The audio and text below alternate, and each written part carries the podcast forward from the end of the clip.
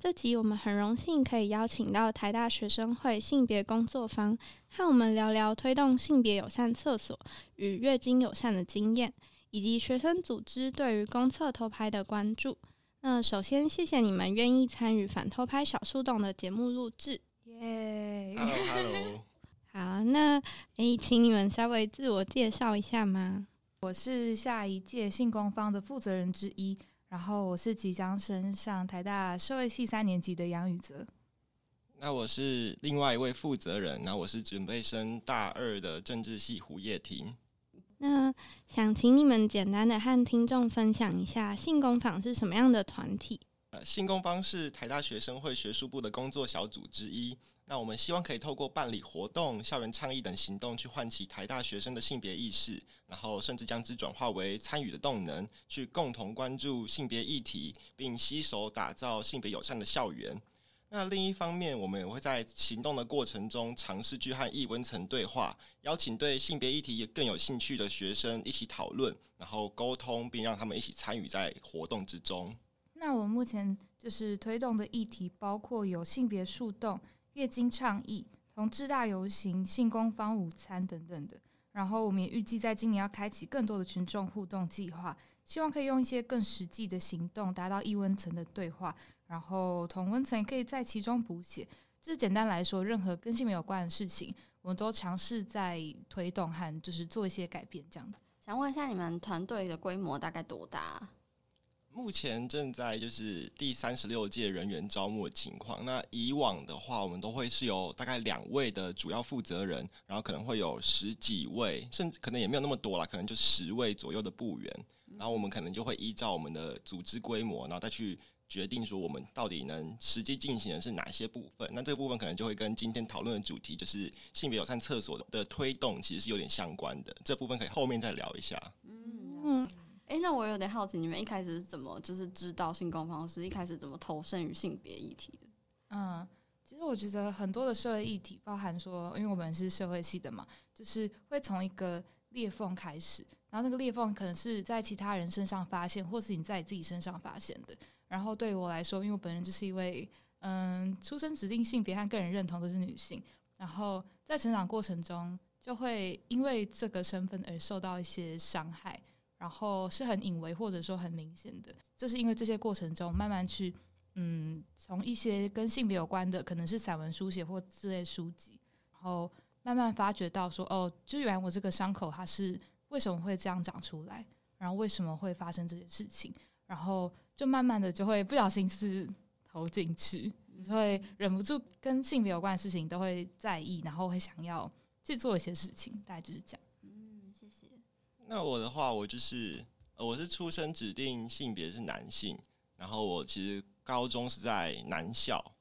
但是我就一直都觉得，就是我好像跟身边的同学好像就也不是不合，但是就在很多处事习惯跟一些认知上是很不一样的。然后那个时候我高三的班导，他刚好是一个女性主义者，然后有时候我觉得借着跟他问一些课业上的问题，然后趁机跟他闲聊。然后有一次我就跟他聊到，我觉得我好像。认同上好像没有这么像男生，然后我就慢慢发现说，哦，原来我可能不是一个顺性别者。然后到后来就是有这样子的经验之后，我就慢慢去接触更多的性别议题。然后甚至到大学之后，我就会更积极的说，好，我现在对性别议题有兴趣，那我应该就去多接触一些跟性别倡议、跟性别活动有关的组织，然后去学习、去认识。所以我在大一的时候，刚好请一位负责人他是政治系的前辈，然后他就在招人，然后那时候我看到就说好，那我就去，然后之后就开始了这个一年的就是在性别倡议上的学习。嗯，那你们一开始就是加入这个性工坊，你们有特别去选说你们想要往哪一个议题努力吗？就比如说是性别友善厕所啊，还是你们是往可能月经平权之类的？说实话，我刚刚你讲上一题的时候，突然想到很多女性为什么会比较对于性别议题有想法，是因为当我们想要看到自己的经验的时候，好像只有在就是专门讲性别这件事情的时候，才多听到跟女性就是有关的经验。然后，因为整个世界还是比较一个以父权为主，然后为尤其是顺性别异性恋男性服务的这样子的框架在的时候，当如果我想看到一些，例如说跟我自己自身比较有关系的很多种种东西，那我就必须要从跟性别有关的东西去下手去看。然后就因为这个跟个人生命经验比较贴近的关系，我一开始也是比较以跟女性有关的事情去看议题。然后也是到大学之后，比较系统的稍微看一些跟性别有关的书籍之后，我才开始关注到各种议题。然后目前最关注应该还是跟酷儿相关的。那我这边的话，我其实一开始的时候加入这些组织，其实真的都是抱着学习的心态，因为我真的觉得就是在我高中的经验里面。校园内会谈到跟性别教育有关的时候，其实都是用一个相对戏谑的方式，尤其在男校，就甚至呃授课老师会直接说：“哦，这是因为我们在男校，然后我们才可以讲这些话。”然后他就是预设说：“哦，这些坐在底下的学生都是顺性别异性恋，然后喜欢这些异男校话的群众。”但我在那个时候我就觉得很不以为然，所以到进到台大之后。我开始要去接触这些性别议题的时候，我就觉得说，好，我现在真的就是一张白纸，然后我也不是真的很确定，说我有哪些议题是我可以去了解，我哪些议题是真的会特别有兴趣的。于是我就觉得说，好，反正我就进来，然后。负责人有指派我说有哪些事情可以去了解、去尝试，我就去做。目前这样子做下来，我觉得可能也是在对酷儿的议题比较有相关，然后有更多的认识，所以就会觉得，就像宇泽刚刚提到，就是可能会对酷儿的议题有更多的想要了解的欲望。又回到我们今天的主轴，其实主要也是想要跟两位聊聊，就是你们正在推动跟厕所有关的。那其实酷儿跟就是性别友善厕所是有。就是相关吗？我们如何去容纳就是非二元的性别，或者是比如说跨性别的群众在呃厕所的设计上面？因为我们了解到性工方其实是有在就是台大校内推动的倡议，那想要请你们跟我们分享一下你们的就是内涵跟设计理念。这样，我们这边可以根据台大性别友善厕所设置准则参考手册，这是一个在二零一五、二零一六、二零一七。那个时候，校园内有更大的动能，在推动性别友善厕所这件事情的时候，由性工方还有老师，然后甚至是其他学校的学生一起去做的一个性别友善厕所的倡议。那那个时候，我们就简单去定义我们对性别友善厕所的想象，然后还有它的设立原因以及它的一些设置准则。那定义的部分。它最直接的来讲，就是它是一个希望无论使用者出生指定性别、性别认同为何，它都可以方便去使用的厕所。那它的设立原因，简单来讲，可能可以分为三点。第一个就是提供非二元性别特质者可以安心如厕的环境。那我觉得这个就是在现在性别二分厕所比较难做到的。那第二个就是我们希望去反转传统厕所的观念，淡化性别刻板印象。因为这个性别刻板印象，它本来就是在生活中不断透过操演去反复建构的，所以如果我们能在厕所这件事情上去尝试做到这样子的改变，我们就觉得还会有助于去淡化它的刻板印象。那第三个部分可能就会是推广性别友善设施，这个部分就会再去延伸到其他的性别友善的议题。那我稍微补充一下，就是性别友善厕所对我来说最大的意涵就是。可以让一群人不要在一个很基本、很基本就是如厕这个需求的时候，会感受到会被排除这件事情。就大家可以现在试想看看，假如说，呃，我只想上厕所，可是当我走到厕所的面前，然后它只有两个选择，然后我觉得没有一个选择可以适合我这个人，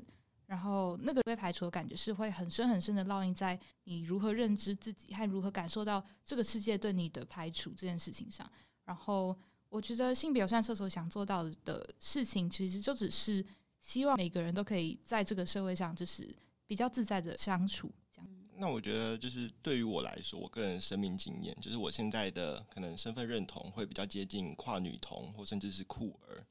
那我觉得，在当我使用这些二分厕所的时候，每一次我走进，或者我在选择我要走进哪一间厕所的时候，其实就有一种就是。我的认同，我的感受其实是不被这个社会认可的。我每一次走进男厕，每一次使用小便斗这件事情，其实都很像是这个社会在反复告诉我：哦，你就是一个男性，是一个在生理在所谓自然的状况下是一个男性。但我觉得这样子的观念，也许是可以打破，也许是可以推翻的，也可以让更多有我这样子生命经验的人，可以不用被这样子的规训。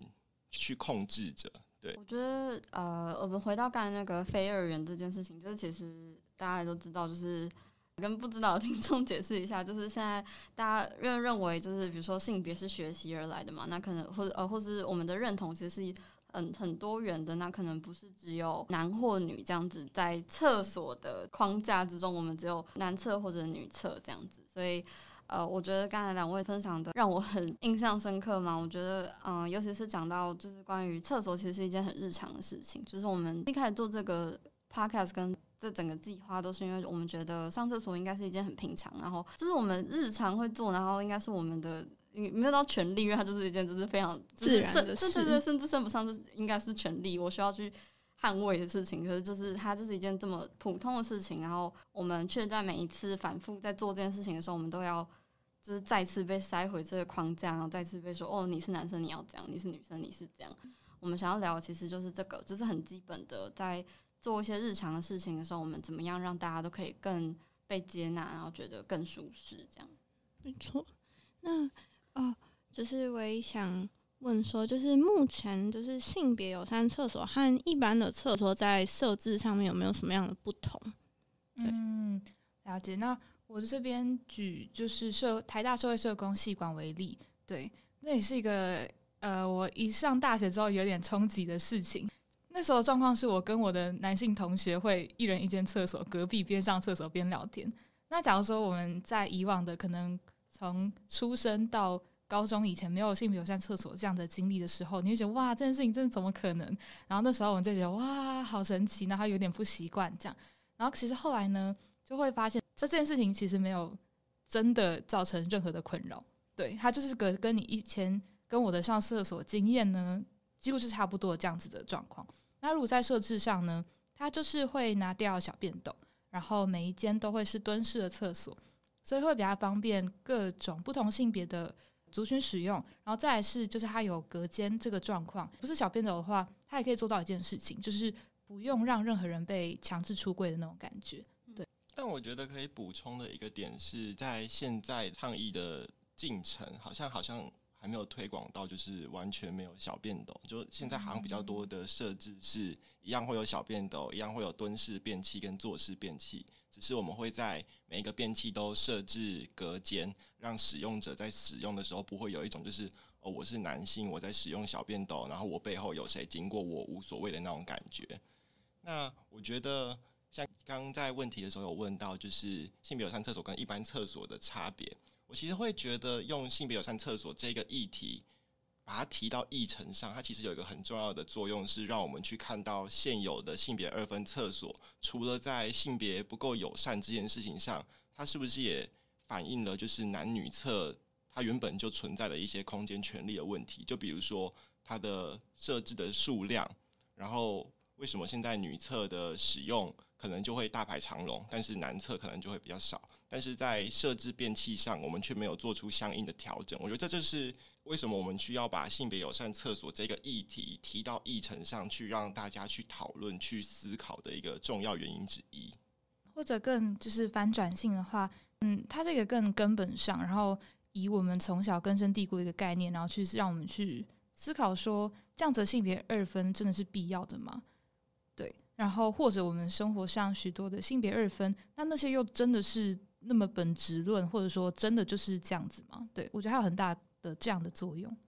突然讲到那个男生，就是男厕都会就队伍很短，然后女厕大排长龙这件事。因为我上个寒假，然后我在妇女新知实习的时候，就是我们其实有翻到就是旧的资料，是我不知道一九八零还一九九零之类的，就他们有一个运动是去。那时候学运很很盛行嘛，然后他们就有一个运动，就是去占领男厕，我就觉得还蛮酷的。就他们就是会觉得，呃，那时候真的是男生跟女生的厕所比比例很不均嘛，就是女生就是需要很多厕所，可是能用的很少。然后他们就是有做这样子的运动，所以我觉得其实，嗯，回过头来是就是从可能占领男厕，从增设女厕，然后再走到性别厕所，也是大家对于性别议题跟对于厕所的重视都有。逐步的成长。那我也想问说，就是在嗯，你们设计这些东西或在推动这个性别友善厕所的时候，有没有遇到什么就是在执行上面的困难？我觉得，因为我们其实像是社会社工系管那个厕所的话，比也就是以前的社会系的学生会会长留下来的产物。对，那我觉得我们还没有真的到那么大的实际去参与到这个运动当中。不过，如果以我们的观察，或者说以社会上听到的声音、质疑声音来讲，就是像是刚刚提到偷拍，或者说对于安全这件事情，呃，性别友善厕所是会受到很大质疑的。然后，如果要怎么去回应这件事情呢？就是我们想要防的是偷拍的人，那拥有男性生殖器的人就会等于偷拍的人吗？这件事情是我们很值得去思考的事情。然后，例如说，现在台湾也是，呃，如果你已经做完性别重置手术，就是你把你的生殖器已经转换掉了，嗯，那这样子的话，你就可以进到，例如说，男性可以进到女厕，可是女呃女跨男，你不需要就是装上什么东西，你才可以进入男厕。所以性别和厕所这件事情，在很大程度上，它是预设说，嗯，拥有生殖器的男性就是加害者这件事情。可是很多想要进到女厕的男性，像我们在争取的这群人，其实我们是想要替男跨女或者其他酷儿这样子的族群去争取权益，对。然后他们并不是真的大家这种想象的会去造成偷拍的那群人，然后他们想要做到的事情比较像是自我的认同。那我觉得可以补充的一些在执行直接的困难，可能就包括，如果我们要在主要的教学馆去设置性别友善厕所的话，因为它毕竟是需要经费的，所以系馆收到这样子的指示，它其实他会愿意投入的意愿其实是很低的，不管是他的经费很少啊，他的诱因很少啊，或是像刚刚提到的，就是有些学生可能会就是对于。设置性别友善厕所这件事情是很反弹的，不管是认为受到偷拍的几率比较高，或是他认为这样子的设置让两性在同一个厕所空间里面如厕，会让大家彼此感到很尴尬。所以，其实在这个部分上，就会变得各系其实都很不愿意去做这样子的设置。那另外，我们现在有一些既有的建筑物里面，它会去重新规划原本的厕所空间，然后把它改成性别友善厕所。但是这样子的改造，在没有去做根本性的调整的时候，它可能就会遇到就是管线设置原本就是 for 两间厕所，然后是在便器设置上就是依照原本的二分厕所去设置的，所以它要把它变成性别友善厕所的时候，它会遇到空间很小啊。动线规划不良啊的问题，它反而会使就是改建出来的性别友善厕所变得更加不友善。这个不友善，它可能不只是对于说我作为一个跨性别者，或是我的性别认同非二元者，我要进到这个厕所，可能也会有另外一种的强制出柜。那另外就是，如果我是一个可能身心障碍者，如果我有坐轮椅，我有行动不便的需求的状况。我可能也很难进到这样子空间狭小的厕所。那另外一个部分，可能就会是教育部，它虽然会有函示说要求呃教育单位要去做明确的，就是性别友善厕所的设置规范，但它其实是没有强制力的。而且，其实很多时候，当我们去要求教育部做出更多的回应，它都会以大学自治，然后这是大学这次自由，所以我们没有办法去给更多的建议，或者没有办法给更多的规范，用这样的方式回复。导致我们其实实际尽管做了多少倡议，很多时候都会跟真正我们达到的还是很有落差的。我觉得应该是很多人还是对性别友善厕所有很多的误解吧，比如说像是偷拍方面，就是我觉得大家可能没有多想到，或是不了解说性别友善厕所其实是比如说会把隔板加高，可能也许比来一般厕所还来的安全，因为其实一般厕所男生真的要偷拍，他真的有心偷拍，他还是会进去，就是。对对对对，就是你如果真的要防，其实搞不好性别友善厕所才是比较友善或是更安全的解放，只是大家可能不了解，或是直观上会有太多的误会了，所以才会导致他们就是一而再再而三的，就是可能反对或是不认同这样子的增设。嗯嗯，就是偷拍这件事情，它的根本上是一个性别对于其他族群拥有权利的那种宰制感，所以这是它根本的问题。然后。在性别友善厕所这件事情上呢，我们想要做的事情其实只是让不同族群的人都可以进来。对，那像刚就诚如刚刚你所讲的，没错，就是如果他真的想要偷拍或真的想要犯罪的话，就是我们也没有一个警察在门口管制说，OK，你裤子脱下来，然后你是什么性别才可以进来。对，所以他想要犯罪的话，其实都是有办法。所以如果想要去解决偷拍这件事情的话，其实跟性别友善厕所并没有太直接的关联，而是应该是更从文化和权力的结构层面上来讲。对，而且其实就是偷拍这件事情，它其实也不像像前面有提到，它其实不只是异性之间的事情。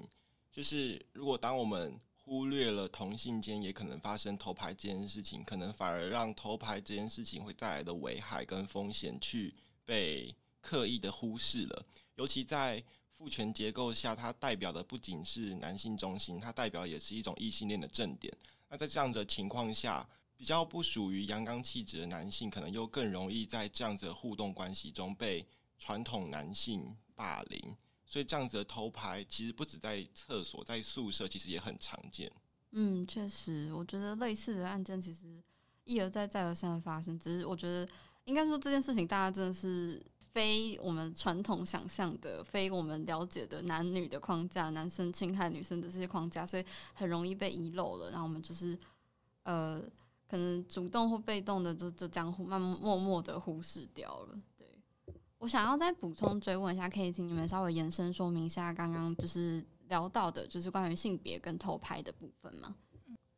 嗯，关于偷拍这件事情呢？或者关于，例如说最近台湾很红的 Me Too，或者说像相关的性别造成的暴力事件，它最根本上是权力的不对等，就是一群比较有权利的人认为说他有这个权利对另外一群人，就是权力比较弱势的人，然后可以对他们造成一些伤害，或者对他们做一些事情，可是他自己却可以不被受到任何惩罚，或者说。嗯，没有任何的后顾之忧这样子，然后这是一种，就是如果在比较社会学名词来讲，叫做权力感，对，或者叫赋权，就是赋予的赋。嗯，这件事情要如何体现在生活当中呢？可能以一个比较呃生活口语，大家可以理解到还没有晋升到犯罪层面上来讲，可能像是嗯，例如有个人就会把对于另其他比较弱势性别说，哦，他叫我马子啊，像这样子的事情是个很明显的。你把另外一个群体非人化，那认为是比较。嗯，归于你拥有的是一个物品，是个你可以拿来炫耀的资本。像这样的事情，就是一个权力不对等很好的展现。然后这件事情在上纲到一个比较极致和严重的时候呢，可能就会造成像是嗯性暴力啊，或者偷拍等等事情的发生。哦，好，回顾一下，好，如果回到公厕偷拍本身的话，我想要问一下你们个人对于公厕偷拍案件的看法。我觉得这边可以去回归到，就是女性主义对于偷拍这件事情的理解。就是偷拍这件事情，它其实并不只是单纯的性欲、情欲就可以来解释的。它其实应该要放在性暴力的框架下去理解。它涉及更多的其实是支配与宰制这件事情，并且是在一个父权社会底下的资格感与权力不对等。如果我们单纯的要用色、用无法压抑冲动这件事情来看待偷拍事件的时候，其实我们会看不到其中的政治。嗯，然后可以稍微补充一下。像是之前有办过一个展览，就是好像是呃性暴力受害者他的衣物的展览，对，那你会发现说他们的衣物其实呃就跟我们现在或者说你在路上看到人没有太大的差别，还有没有一种就是哦他们都穿很暴露啊，或他们都穿怎么样？对，他们就是穿着所有人或者你现在正在听这个 podcast 的听众，你可能日常就会穿的衣服，对。那问题出在哪里呢？竟然不是色和性冲动这件事情，就是权力的不对等。所以，像是各式各样的案件，都会发现有一个很明显的，呃，有很明显的特征，就是会是一个比较有权有势的人，然后对于一个相对，嗯，没有权没有势的人，对，这种那种权力不对等感呢，并不是会很直接的显现在，就是我命令你去做什么事情，或者说你就是必须听我的话，而是因为那样的权力关系会很优微的体现在他们的互动当中，就会有一种哦，我必须顺服于你，然后。我就是会不知不觉觉得说，哦，好像应该就是要多听你的话一些，或者我身上就是有很多，嗯，可能像是例如说，呃，工作机会啊等等的，就是会掌握在你手中。所以就是因为等等关系，所以一群人他会觉得说，我对另外一群人是可以控制他的，然后我可以对他为所欲为，像是这种东西。对，嗯。我觉得听了觉得很有感，且其实让我想到我们之前就是在做这个 podcast 跟做这个议题之前，我们是查了就一些资料的时候，其实也是看到很多呃，就是比如说像厕所偷拍这件事，好了，就是其实我们是有查到，就是有人会在网络上贩售这个东，就是厕厕所偷拍的影片，然后呃或照片，然后我觉得这些人其实某种程度上就是把他们自己在电脑后的那个角色放在一个比较有权的角位置上面，然后某种程度上就是透过这种不道德，然后也不不合法的手段去。支配了当时嗯毫无防备还在上厕所的呃男性或女性，就是他们其实是处于一个弱势也好，或者真的是没有预料到的位置上面的时候，就默默这样被伤害了。这件事情真的才是偷拍会发生的原因，就是他们可以这么做，然后他们觉得他们有资格这么做，所以他们才会在网络上。贩售，然后购买，然后甚至就是每一次发生事情，发生有人外流的时候，就会留说哦，求上车这样。其实权力这件事情，并不是像我们单纯的想象说，哦，这个人在职场上他是我的上司，他就是一个比较有权力的人。嗯，权力其实是一个很，它是一个不断在逃跑、不断在逸散、不断在变换的一个，我们难以去界定它是什么的一个东西。它可能会发生在一个科技时代、网络时代。那个权力互动关系就会因为这样子的介质而去发生变化，使得不管在背后使用网络想要去求上车、想要卡的这些人，到底是什么样的社经地位，其实都不会去影响到他在这个偷拍事件里面，他处于权力较优势者的这件事情。我觉得并不一定是要去特别去污名化特定族群，说你们在某一件事情上就一定会是强势方，你们就一定要。做出什么样的让步，就不一定要被社会以什么样的眼光看待。不过，我们要很谨慎的去面对这个很优微的权力关系，才会是我们去处理很多这样子涉及到优势跟弱势者之间的关系。嗯，那我们最后最后收尾好了，就是想要问一下你，对于你们而言。我们因为我们刚才聊了非常非常多厕所的元素，然后从月经聊到性别啊等等的。对于你们而言，你们觉得理想中的厕所是什么样子的呢？可能会具备什么样的要件？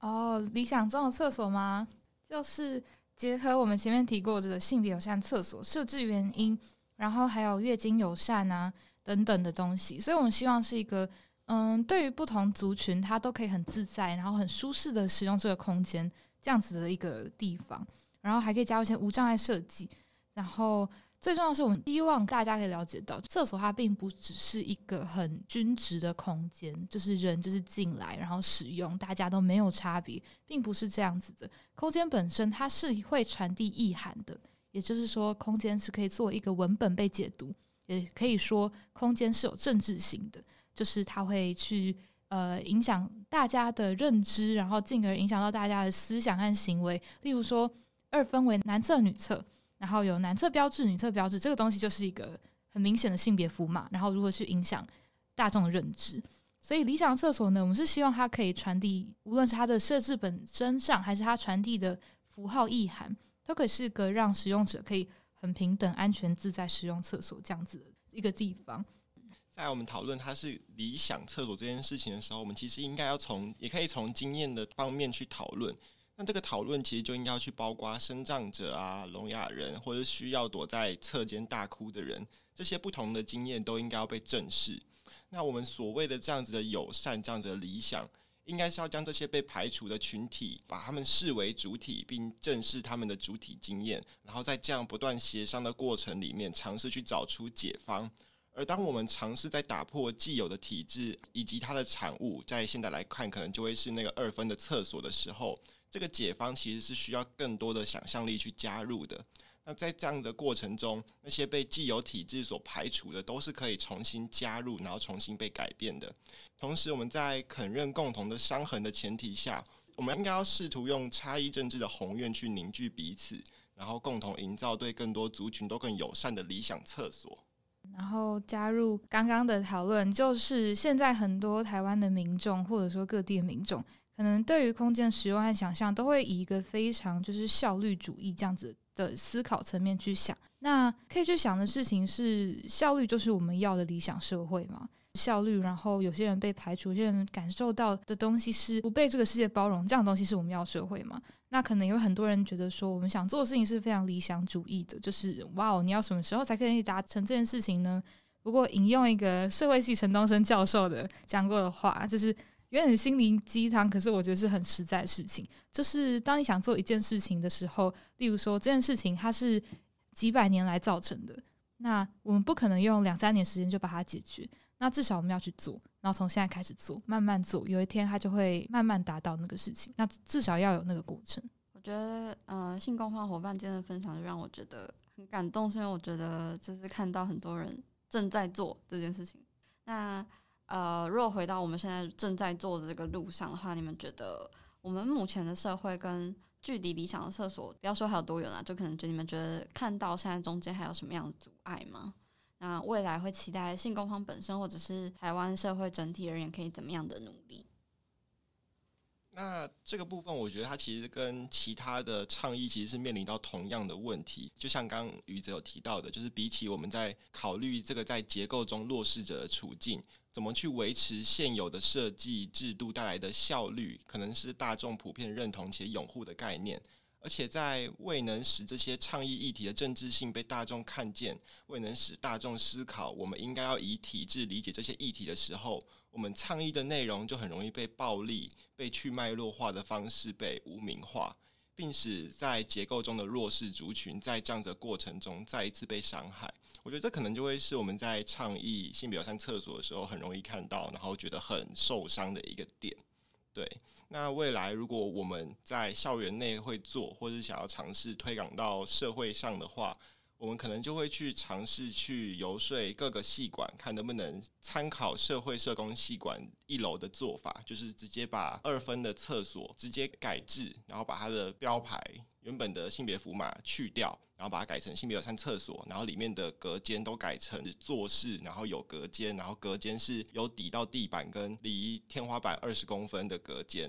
暂时用这样子的方式去推广性别友善厕所概念，然后以期待在未来有更大动能的时候可以做到更多的改变。另外一个部分可能就会是我们认为其实可以去更针对校内还有社会的大众去进行更多的培力。毕竟，其实性别友善厕所在这样子的推广的脉络里面，它其实也算是有达到阶段性的成果，其实也不算是非常落后。那要怎么再去如何累积能量，去做到进一步的倡议，去达到我们真正的理想厕所，其实是需要更多的动能，然后要去累积这些动能，是需要透过培力的。然后会需要更多的学生参与，所以也许除了我们现在就尝试去做出游说以外，我们也可以尝试去做更多的社会沟通，去让大众知道性别友善厕所它不一定是像大众在污名里所想的，它是一个容易被偷拍，然后是一个让彼此都感到尴尬的地方，它是一个更应该要去被理解，然后去包容更多不一样使用者的一个空间，对。嗯然后在这个过程中，如何让主流的大众看见他人的经验，对我来说是件非常重要事情。因为可能这个社会上大多数人还是一个比较优渥的状况。什么是优渥呢？就是他所做的事情，或者他所处的世界，他的想法，并不需要太去挑战这个世界和这个体制，就可以很顺顺的达到。对。所以，像是我接触到性别友善厕所的概念之后，我在走到厕所面前，然后一个就是二分的选择的时候，我会开始思考说，如果我今天是一个没有一个地方可以容纳下我的人，那我该怎么办？然后那个时候我会觉得很难过。然后因为这个难过的情绪和这个感受，所以我会更深刻的觉得说这件事情为何重要。我希望可以让更多人去试图明白说，这个世界上有很多像我们不一样的人，然后这些人的需求也是一个。嗯，需要被满足的事情，对，所以这是为什么性别友善厕所它可以带给人们那么大的启发。希望大家可以从这个议题当中去发现和去挑战更多的体制，还有去有更多的想象力。然后，当我们用想象力的时候，就会发现说，这世界上不一定只要像是我们现在所处的这个样子，它有很多可能的解放。嗯，我觉得很谢谢今天两位的分享。诶我突然想回馈一个刚刚讲到。觉得站在二元厕所前面，想到可能如果你不知道去哪里，有点难过。但是我有一个相反的经验，是我觉得我第一次上性别友善厕所的时候，我超开心的。我我是一个就是顺性别的异女，就是我人生经验里面没有什么真的因为二元性别而碰壁的事情。可是我就是看到那个哦，真的是非二元的厕所，然后大家就这样来来去去，然后我觉得啦，至少在我眼里，大家看起来都很自在的时候，我我觉得就是心里面觉得蛮开心的，因为。你其实看到，嗯性别友善厕所，你就知道是什么意思，你知道是为什么会设置这个东西。其实你可以很简单想象到，是因为原本有一些人因为这个受苦，然后其实看到这东西，看到这个福码的时候，你就知道说，哦，其实他解决了一些东西，就是虽然可能不是完全颠覆性的，但是它解决了一些东西。然后我们在路上的，然后我觉得这件事情是。让当时的我觉得很感动，好没有到感动啊，有点太浮夸了，不是站在那边落泪，但就是还蛮开心的。嗯嗯，我就是那个让所有人都自在这件事情，没错，就是共同的愿景。嗯，好，今天很谢谢性工方的分享，带着我们从更多不同的角度去看待空间和性别的关联。那其实光是厕所这个小小的空间，就隐藏着很多值得我们更加深入去思考，并且寻求改善的地方。那今天再次谢谢新工方，也感谢今天的你愿意带着柔软的心踏进这里。希望今天的内容让你有所收获。反偷拍小树洞，我们下次再见，拜拜，拜拜。